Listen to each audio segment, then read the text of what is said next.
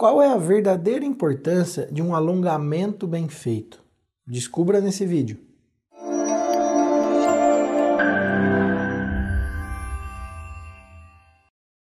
Pessoal, muito tem se falado a respeito de alongamento, exercício físico, fortalecimento de musculatura para proteção da nossa coluna lombar. Qual é a real importância de se fazer um alongamento bem feito?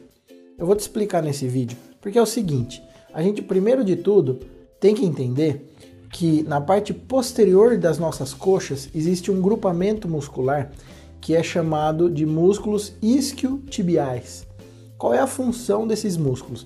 Primeiro de tudo, eu vou colocar uma imagem agora para vocês entenderem aonde está localizado esse grupamento muscular. Esse grupamento muscular que fica localizado na parte posterior da coxa é um grupamento muscular que nasce no osso da bacia e vai até atrás do joelho.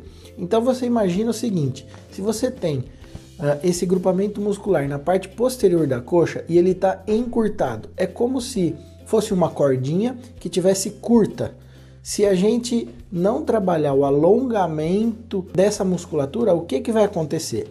Agora você vai entender nesse esqueminha que eu vou colocar para vocês.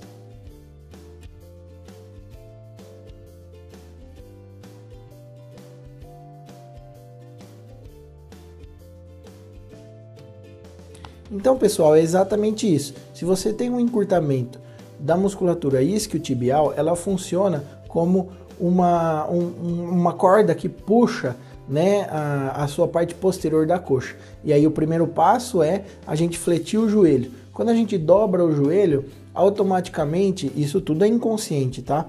Automaticamente o nosso eixo de carga do corpo muda, ele perde o seu centro de gravidade e essa gravidade é deslocada para anterior. E aí, para você compensar isso, seu organismo acaba fletindo o seu tronco. À medida que você flete o tronco, dobra para frente, você acaba sobrecarregando a sua coluna lombar, mas você não anda arqueado para frente. Então, como é que o teu organismo corrige esse tipo de postura inadequada? Ele faz uma antiversão da pelve. A tua pelve, a tua bacia, ela é jogada para frente. Na hora que ela é jogada para frente, você consegue corrigir teu eixo de carga para ficar numa postura mais ereta para caminhar, você acaba sobrecarregando a musculatura, ligamentos e articulações da coluna, notadamente a parte lombar. Então, o que, que a gente faz? Se a gente trabalha o alongamento desse grupamento muscular de isquiotibiais que eu falei, esse grupamento muscular vai ficar na tensão adequada, do tamanho adequado, você não vai precisar jogar a antiversão da pelve, não vai perder postura, não vai fletir joelho, tudo isso inconscientemente vai trabalhar para melhorar a sua dor nas costas. Um outro ponto importante: quem é que pode ter esse tipo de encurtamento? Algumas pessoas têm, uh, por não fazerem exercícios, não fazerem alongamentos adequadamente, mas principalmente aquelas pessoas que trabalham muito tempo sentado, as pessoas que dirigem moto ou andam a cavalo, por, por causa da posição, né? Ciclistas, também por causa da posição de pedalar.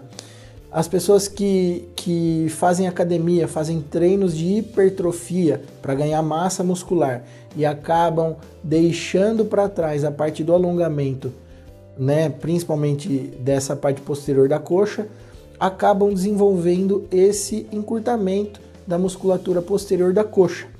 E isso vai levar, desse modo que eu expliquei, a esse tipo de dor nas costas. Se você se encaixa em algum desse, desse grupo de pessoas, pensa direito na, na sua rotina, pense direito no que você está fazendo, inclua os alongamentos da parte posterior da coxa, da musculatura isquiotibiais. Converse com seu médico, converse com seu fisioterapeuta, converse com seu professor da academia. Vamos trabalhar essa musculatura como prevenção para dor nas costas. Obrigado, pessoal. Até a próxima.